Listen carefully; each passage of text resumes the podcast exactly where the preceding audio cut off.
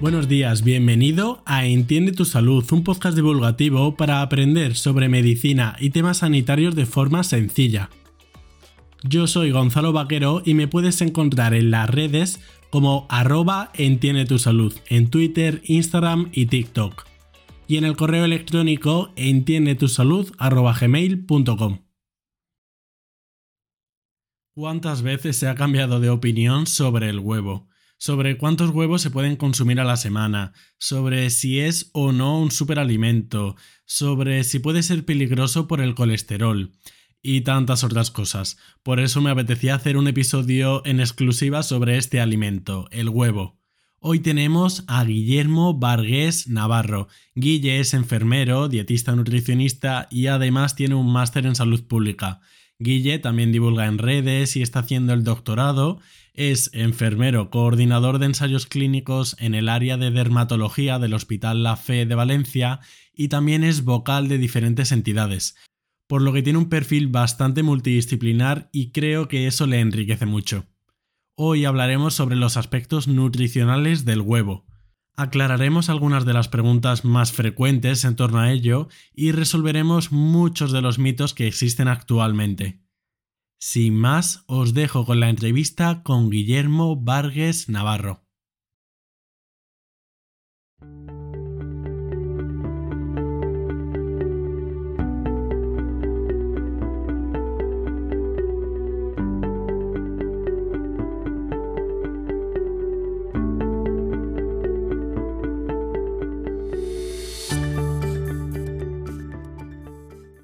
Buenos días, Guille. Muchísimas gracias por venir. Hola, buenos días. Muchísimas gracias a ti por invitarme. Del huevo yo creo que se ha hablado de todo, desde que en máximo se pueden tomar dos huevos a la semana, de X huevos al día, incluso se ha llegado a decir que el huevo es un superalimento. ¿Qué opinas de esto, de los superalimentos y de que el huevo sea un superalimento? Pues es que actualmente no hay una definición de consenso de lo que es un superalimento. Eh, de ellos se dice que son alimentos que contienen muchos componentes bioactivos, eh, de entre los que se destacan pues algunos alimentos como la chía, la quinoa, las bayas de goji, eh, creo que las espinacas, la cale, las nueces, incluso el salmón, aguacate, alguna leche fermentada tipo kéfir o el ajo, pero a muchos de ellos se les venden como lo mejorcito cuando mm, en verdad no es para tanto y hay veces que se crean falsas expectativas sobre al final son alimentos y sobre, sobre todo sobre sus beneficios en la salud humana. Oficialmente y entre comillas, eh, porque no hay nada escrito, el huevo no, se sería, no sería eh, un superalimento, pero yo creo firmemente que sí que es, ya que nos aporta una gran eh, cantidad y una muy buena relación de macros y micronutrientes eh, muy interesantes en la alimentación, aparte de que es sacia, es saludable. Entonces, no sé qué más podemos pedir a un superalimento, ¿no? Bueno, y, aparte tienen relativamente pocas calorías, ¿no? Bueno, no porque las calorías sean malas per se, pero que nos aporta muchos de esos nutrientes con pocas calorías, ¿no? Sí, aparte de las calorías, que hay veces que somos muy simplistas en mirar ello, sí que es verdad que aporta pocas calorías, pero las que aporta son de eh, alta calidad porque al final el huevo contiene un alto valor nutricional.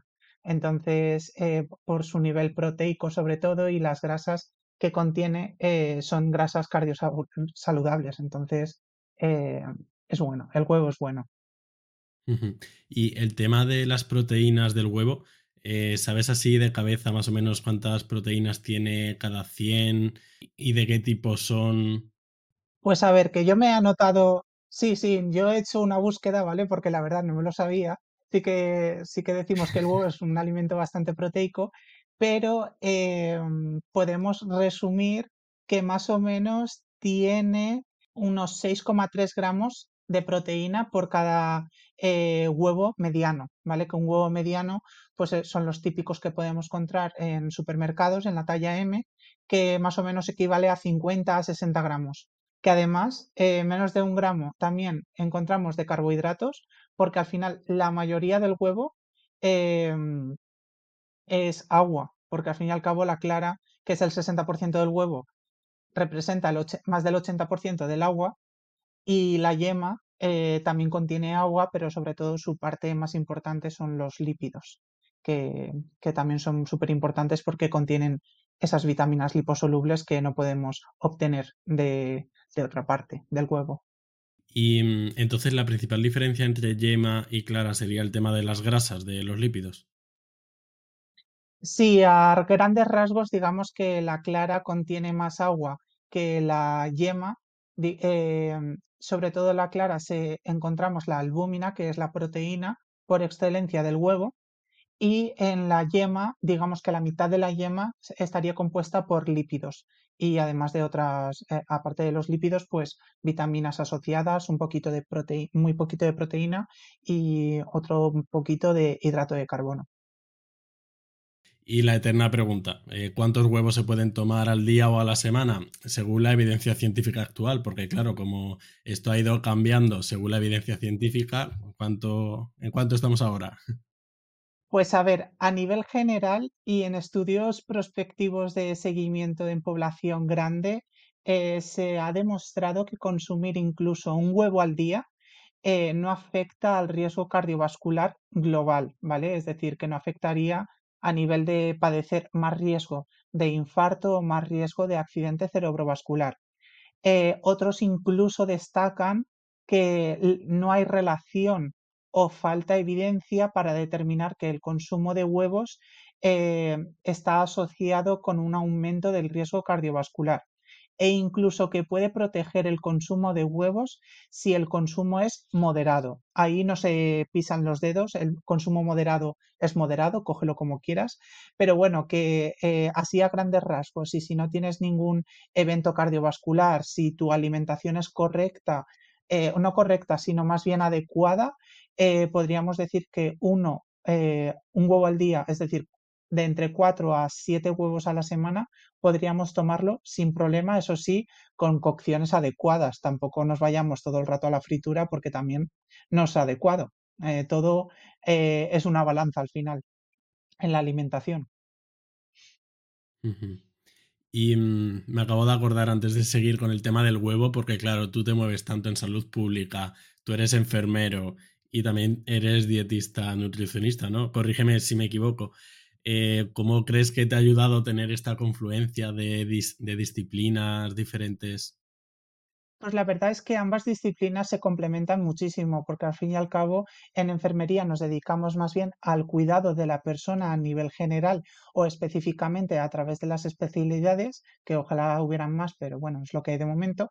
Y a nivel nutricional sí que es verdad que las enfermeras tenemos em, una gran falta de conocimientos debido a que eh, prácticamente en todas, las, en todas las carreras de enfermería solo se cursa en una asignatura y a lo mejor de seis créditos. Y cuando después existe una carrera de cuatro años, por tanto, nos faltan muchísimos conocimientos, al igual que en otras materias, por supuesto, pero en nutrición aún más, porque tampoco en nuestra clínica del día a día no es que utilicemos la nutrición en sí, simplemente la dedicamos aspectos generales para eh, saber qué tipo de dieta tenemos que eh, dar a nuestro paciente. Y aún así hay veces que no la hacemos correctamente, pero por mero desconocimiento. Y, es por ello que se complementan un montón y al fin y al cabo, eh, tanto si eres el 2 por 1 que digo yo, es decir, enfermera y nutricionista como yo, o si somos dos profesiones con dos personas diferentes, pues nos complementamos un montón y al fin y al cabo sumamos competencias y sumamos ese saber para el cuidado em, más adecuado, mm, mucho mejor del paciente o de la comunidad. Y el tema del máster en salud pública, ¿por qué te dio por hacer algo relacionado con salud pública?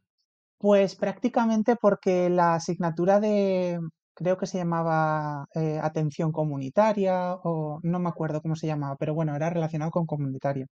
Eh, me gustó, la verdad, tanto en enfermería como en nutrición, eh, porque en nutrición también cursé nutrición comunitaria y quise tener más conocimientos de esta área que es tan em, diferente a lo habitual tanto en enfermería como en nutrición. Y nada, me dio por hacer el máster y la verdad que he aprendido muchísimo eh, y donde nos podemos eh, obtener bastantes sinergias, diversos profesionales no solo ya enfermeras y médicos, que es lo habitual, sino enfermeras con farmacéuticas, con veterinarios y demás. Ahí todas las eh, profesiones de las ciencias de la salud cabemos y hacemos una, gran labor, la verdad. Entonces, eh, me ha gustado bastante, no voy a mentir, y además, pues bueno, estoy empezando a tener un poquito de bagaje en la salud pública y, mm, y nada, y cada vez pues es como que me interesa más. Es una ciencia a explorar y en continuo cambio, porque al fin y al cabo sin salud pública eh, esta pandemia no se ha podido controlar. Así que por eso es tan importante, para evitar futuras pandemias o al menos minimizar sus riesgos. Te lo tenía que preguntar porque a mí me gusta mucho la salud pública y me gusta mucho, ya te digo, esta confluencia de disciplinas diferentes. Es muy salud pública. Sí, la verdad que sí. Y nada, si necesitas cualquier ayuda, aquí estoy. al igual que el resto de los oyentes, si necesitáis cualquier cosa, me preguntáis por redes sociales, que para eso estamos, para ayudarnos al final. bueno, tras este pequeño paréntesis, vamos a volver al huevo. Em, en cuanto a los nutrientes del huevo, si te preguntasen cuáles son los principales nutrientes del huevo, ¿cuáles dirías? Pues, eh, mm, ¿cómo decirlo? Al fin y al cabo, el principal no nutriente, por decirlo así, es el agua en el huevo. Prácticamente el 50% del huevo es agua, por tanto, eh, por eso también tiene pocas calorías, porque al fin y al cabo el agua es acalórico. Pero bueno, em, es un gran alimento a nivel proteico, eh, por lo que he comentado, que nos aporta 6,3 eh, gramos de proteína por cada 100 gramos y es una fuente de, aparte de estas proteínas, de 16 eh, vitaminas y minerales, de entre las que encontramos la vitamina A, la vitamina D, la vitamina E, que son específicas de la parte grasa del huevo, que por ejemplo eh, para dar un ejemplo, pues por ejemplo, de la vitamina D que necesitaríamos consumir en nuestro día a día, el 10% nos la puede, eh, nos la puede dar el huevo. Y otras vitaminas y, minerales, como por ejemplo eh, están también la riboflavina, la niacina, el ácido fólico, la B12, vitamina eh, perdón, la biotina, el ácido pantoténico, el fósforo, hierro, zinc, selenio, colina. Es decir, es que es un superalimento, es que contiene un montón de cosas. Es muy saludable al fin y al cabo. Y Guille, se escucha que, o al menos yo lo he escuchado, el tema del colesterol en el huevo, ¿realmente es un problema? Eh, no, no es un problema, porque al fin y al cabo eh, sí que es verdad que el huevo contiene colesterol, eh, pero em, también eh, tenemos que no preocuparnos por ese colesterol, sino también por otros eh, colesteroles o sobre todo de otras fuentes de colesterol. Porque al fin y al cabo no podemos comparar el colesterol que puede contener el huevo, que además de colesterol contiene ese agua, esas proteínas que antes habíamos hablado, que no del colesterol que, por ejemplo, pueda provenir de una carne roja, eh, que la evidencia científica pues comenta que además del colesterol, pues que la carne roja eh, puede ser eh, un precursor del cáncer y, bueno, no llamarlo así precursor del cáncer, sino que aumenta el riesgo del cáncer, de cualquier tipo de cáncer sobre todo, y, em, o por ejemplo el colesterol que contienen productos ultraprocesados. Es decir, tenemos que saber de, dónde viene la fuente para mm, eh, decir que el colesterol eh, sea adecuado o no.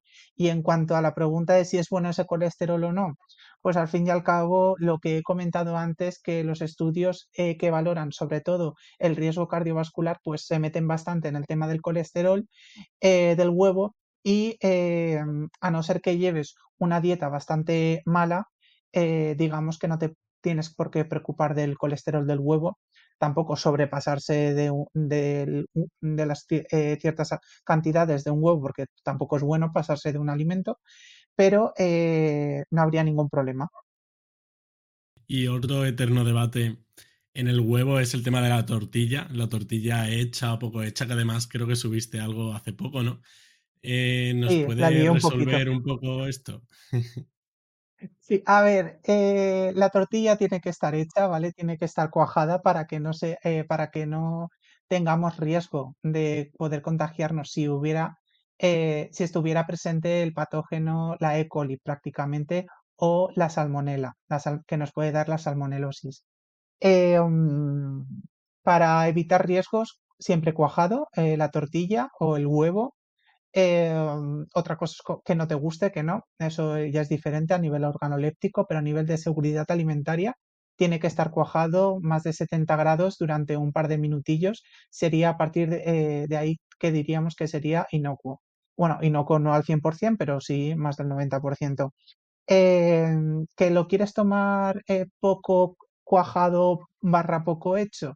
Pues bueno, existen eh, en los supermercados principalmente em, ovoproductos, que prácticamente son el típico botecito que seguramente vemos en el supermercado que está en, a nivel de frigoríficos, eh, en el que podemos ver o la clara, la, las típicas claras de huevo que te puedes hacer una tortilla con ellas, o el huevo entero batido, o solo yemas de huevo batidas. Eh, de eso sí que lo podemos coger y podemos hacer una tortilla eh, poco cuajada o poco hecha y sería eh, bastante salubre, porque eh, no habría ningún problema. A nivel de salubridad, estoy hablando. A nivel de organoléptico es otra cosa. Pero a nivel salubre es mejor cuajado, siempre. Ahora que has introducido el tema de la salmonelosis, y a lo mejor antes de que nos expliques un poco de qué va la salmonelosis, yo al menos he escuchado bastante lo de que dejar la tortilla o la mayonesa al sol puede hacer que, aparezca salmonelosis o que produzca salmonelosis. ¿Esto es cierto o quieres puntualizarlo? Sí, y vamos a puntualizar. ¿Por qué? Porque una vez hecha la tortilla o hecha la mayonesa, se debería consumir inmediatamente. Es decir, no se debe dejar a temperatura ambiente.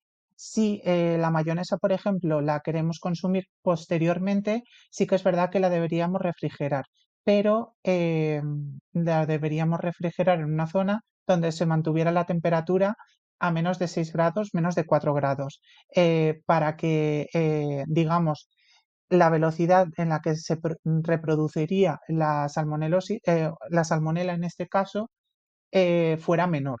Pero es decir, no matamos a la salmonela, pero sí que inhibimos su crecimiento. Eh, ¿Qué sería lo más adecuado? Pues también hacer, como he dicho en un reel de hace unos días, pues al fin y al cabo la mayonesa también con el huevo pasteurizado. Eso sería lo más ideal y no habría ningún problema. ¿Qué no? Pues mantener la seguridad alimentaria, que es muy importante. ¿Y nos puedes explicar en qué consiste la salmonelosis? ¿Cómo sospecharlo? A lo mejor si hemos tomado un alimento con huevo, aunque bueno, imagino que puede estar en otros alimentos aparte que el huevo. Claro, nosotros asociamos la salmonelosis principalmente al huevo porque en nuestro entorno, eh, a fin y al cabo, es donde más podemos obtenerlo.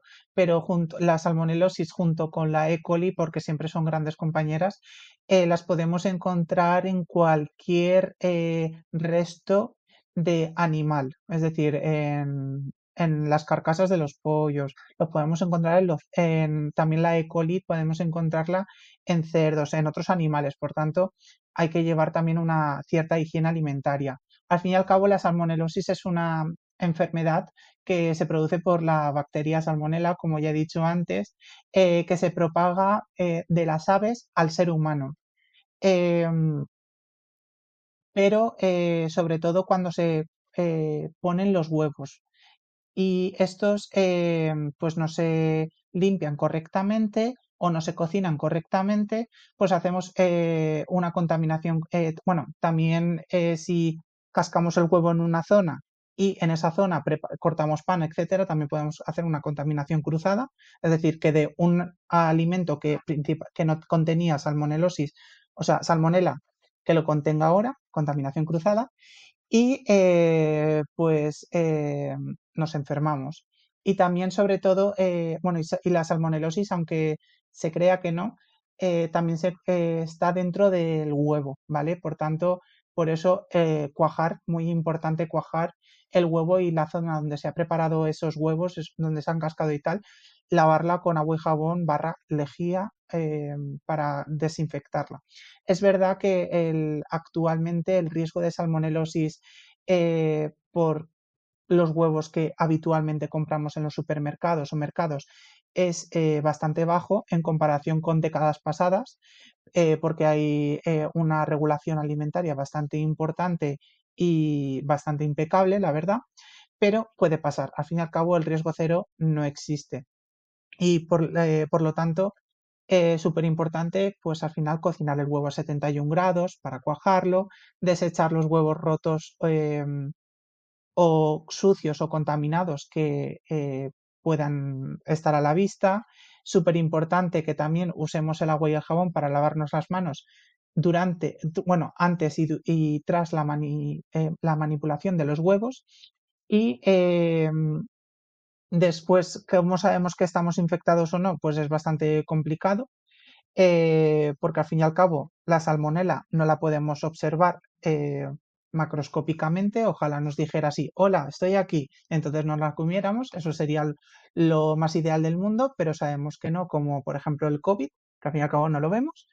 Em, pero al fin y al cabo los síntomas aparecen bastante pronto, en torno a 6-8 horas después de contaminarnos, después de ingerirlo, empiezan a aparecer los vómitos, diarreas, bueno, sobre todo a nivel gastrointestinal nos ponemos fatal, puede incluso llegar a una eh, deshidratación por tantos vómitos, por tantas diarreas, requerir incluso el ingreso hospitalario en personas que sean de alto riesgo, por ejemplo, eh, embarazadas, ancianos, eh, niños menores de 10 años, etcétera. hay personas que contengan una patología de base relevante. Por tanto, em, si sentimos esos, eso, eh, esas cosas, eh, todos esos síntomas, tras ingerir huevo poco hecho, pues bueno, podríamos oler un poquito de, que sea un poquito de salmonelosis. Eso sí que es verdad. Me he acordado ahora hablando tú que esto no sé si, es un mito, el tema de lavar el huevo, porque yo he visto a gente personalmente que cuando va a echar un huevo, antes lo pone debajo del agua del grifo, ¿no? Eh, esto es necesario porque incluso he escuchado gente diciendo que es incluso malo. O sea, no tengo ni idea. Esto. Incluso perjudicial, eh, porque al fin y al cabo, si nosotros en casa eh, que por, su, por cierto, los huevos se tienen que mantener en el frigorífico, aunque nosotros lo veamos en el supermercado, que si quieres luego lo vemos eso. Pues al fin y al cabo eh, sería perjudicial, no sería adecuado lavar los huevos en casa, ya que el huevo de por sí contiene, eh, digamos, como una película tipo una cera natural que lo recubre, ¿vale? en los que los microporos que contiene no estarían en contacto con eh, el exterior, ¿vale?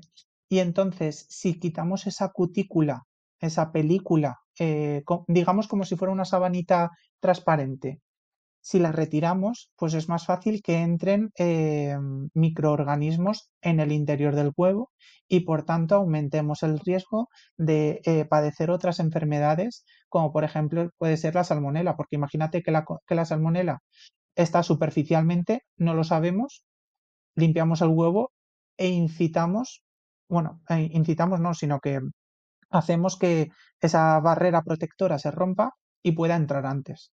Entonces es incluso contraproducente lavarlos.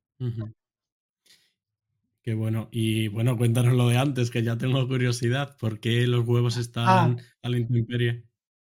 A ver, al fin y al cabo, nosotros en el supermercado los vemos em, pues al lado de los condimentos, al lado del pan bimbo mismo, ¿vale? Em, y, después es que en casa los metemos en la nevera. ¿Qué, qué, cosas, ¿no? O sea, en los supermercados lo hacen de una forma, nosotros de otra. ¿Por qué debería, por qué es así?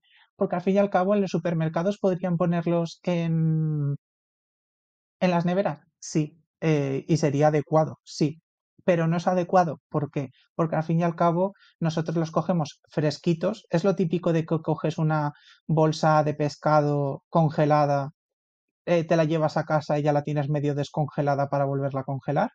¿Vale? Pues eso no sería lo más adecuado. Lo más adecuado es que la tuviéramos en bolsas de, de congelado, ¿vale? Las típicas bolsas donde pones todas las cosas.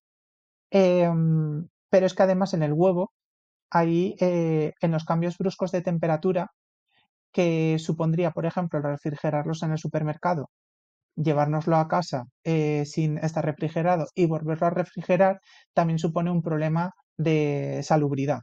Entonces, digamos que es menos cambio de, eh, brusco de temperatura no tenerlos enfriados a tenerlos enfriados que enfriarlos, dejarlos a temperatura ambiente y volverlos a enfriar.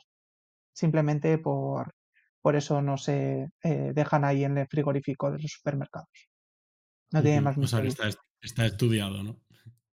Todo, todo lo que está en la cadena alimentaria parece que no, pero está estudiado. Y súper bien legislado, que no es poco. Aquí en España somos muy tajantes y en Europa también. Y oye, siempre se habla de pequeños truquitos para reconocer si saber, para saber más bien si un huevo está malo. Eh, ¿Alguno de estos funciona? ¿Nos dirías tú alguno? Creo que había alguno de meterlo en un vaso de agua, no sé. Sí, ese la verdad que es bastante efectivo, porque al fin y al cabo, eh, bueno, cuando nosotros metemos un huevo en un vasito de agua, más o menos que sea grandecito, eh, flota, digamos que ese huevo está pasado. Y si no flota, no está pasado. Si queda en el medio, pues bueno, ya le queda poquito para que se pase, etcétera. Incluso si lo, si lo abrimos, pues ya oleríamos que está pasado y obviamente se tiraría hacia arriba del agua. ¿Por qué? Porque al fin y al cabo, naturalmente el huevo contiene una pequeñita capita de aire eh, en su interior, em, que, que, es, que es natural, ¿vale? Siempre está ahí. Pero a medida que pasa el tiempo, esa película que eh, envolvía el huevo que os he comentado antes, eh, se va deteriorando poco a poco. Y en ese deterioro, pues al fin y al cabo, entra poquito a poquito aire.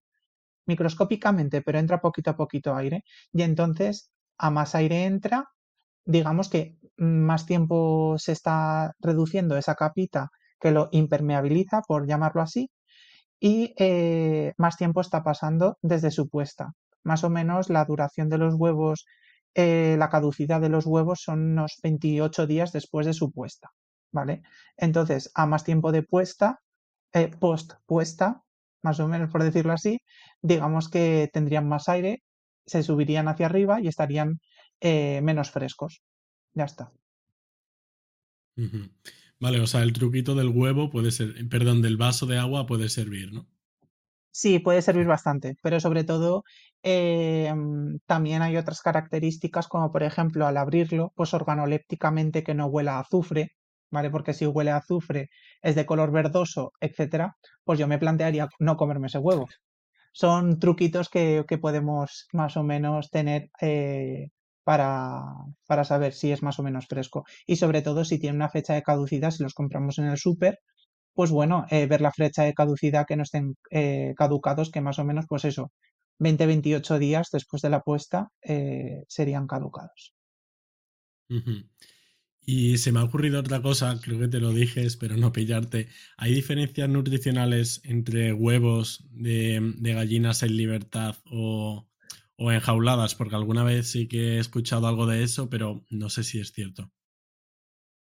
Pues a ver, eh, o sea, vamos a separar lo que es a nivel ético de lo que es a nivel nutricional, ¿vale? Porque esto hay diferencias. Nutricionalmente, eh, yo pregunto nutricional.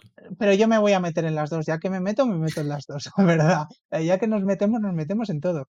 A nivel nutricional, una un huevo de una gallina criada en libertad barra jaula, bueno, libertad, o criadas en suelo o criados en jaula, no hay, variaciones significativas relevantes a nivel nutricional. ¿Vale? Eh, sí que es verdad que pueden aumentar un pelín de algunos micronutrientes y demás, pero bueno, a nivel general no sería significativo. Otra cosa es que sea la ética de cada uno y sobre todo a nivel económico, porque los huevos de gallinas que estén criados en libertad son un poco más caros que los criados en jaula, porque al fin y al cabo, pues sí, son más caros por el tipo de producción. Eh, y a nivel ético, pues bueno, que sea eh, más sostenible o más adecuado para el medio ambiente y para nosotros y para el bienestar animal. Eso es otra cosa. y cómo podemos saber eh, si es gallinas de, bueno, huevos de gallinas en libertad, huevos de gallinas en jaula y demás. Eso lo podemos observar al fin y al cabo en el etiquetado del huevo. Em, según su crianza, el tipo de crianza, los huevos en el primer numerito que sale en los dígitos del huevo, porque, bueno, el huevo principal eh, tiene una ES, ES de España, ¿vale? Como que han sido eh, criados aquí en España o puestos en España. Y después hay, un, hay unos dígitos, ¿vale? Pues el primer dígito, el primer número, nos indicará eh, qué tipo de gallinas ha puesto ese huevo. El tipo cero son los, los que llamamos ecológicos, que han sido de gallinas criadas de eh, comida de procedencia ecológica, de pienso ecológico, de verduras ecológicas, etc. El dígito 1, eh, gallinas camperas, eh, que, bueno, pues como mínimo tienen durante el día que están en libertad, bueno, en libertad no, en el exterior, ¿vale?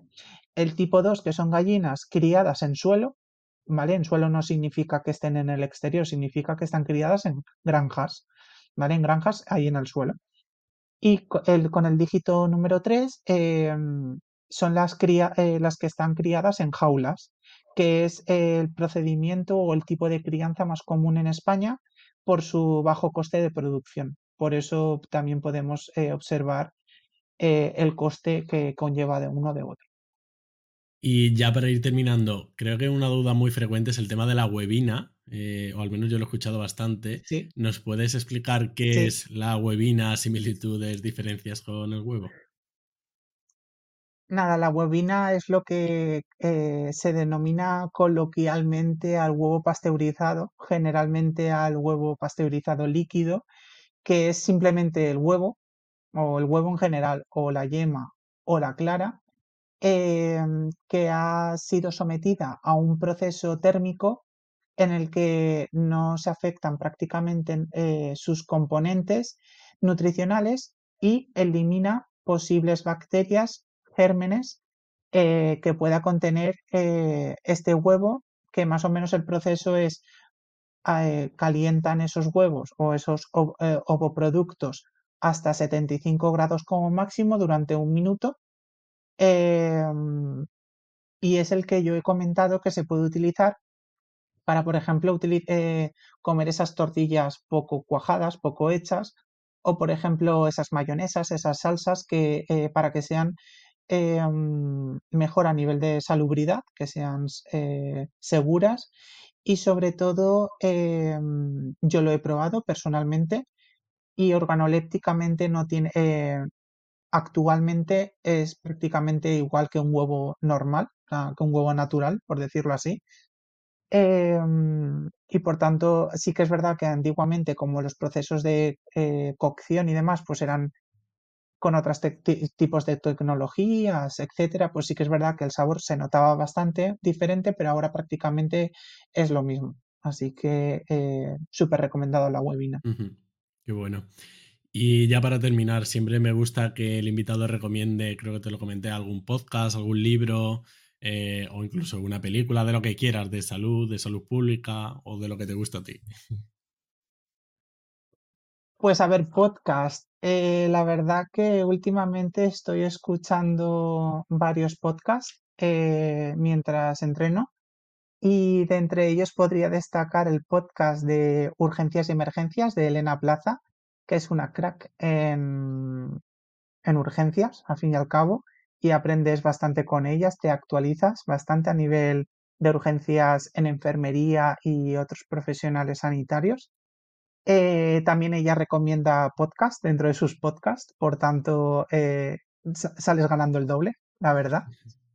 Y eh, hay otros podcasts que, por ejemplo, ya no sé si actualmente siguen en vivo, pero, eh, por ejemplo, el podcast de Mi Dieta Cogea, que es un compañero, Aitor Sánchez, en el que habla sobre nutrición. Prácticamente él es nutricionista y, sus podcasts están muy chulos. Y, bueno, te podría recomendar 50.000 más, pero la verdad que con esos dos yo creo que abarco tanto enfermería como nutrición, así que no me mojo más por si acaso. Qué bueno. Pues ya para despedirnos, dinos dónde podemos encontrarte, dónde hablas en otras redes sociales, dónde podemos verte. Perfecto, pues nada, me podéis encontrar en Instagram como el enfermero Guillermo. Ahí publico tanto publicación, publicaciones normales como Reels, TikToks, etcétera. También en TikTok como el enfermero Guillermo. No, uno, enfermero Guille, creo. Eh, en Twitter como enfermero Guille, que ahí, pues bueno, eh, Twitter está para quejarse, además de para publicar cosas interesantes.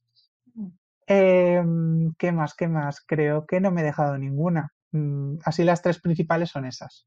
Genial. Pues muchísimas gracias, Guille. Un placer tenerte aquí. Muchas gracias a ti. Muchas gracias. Hasta luego.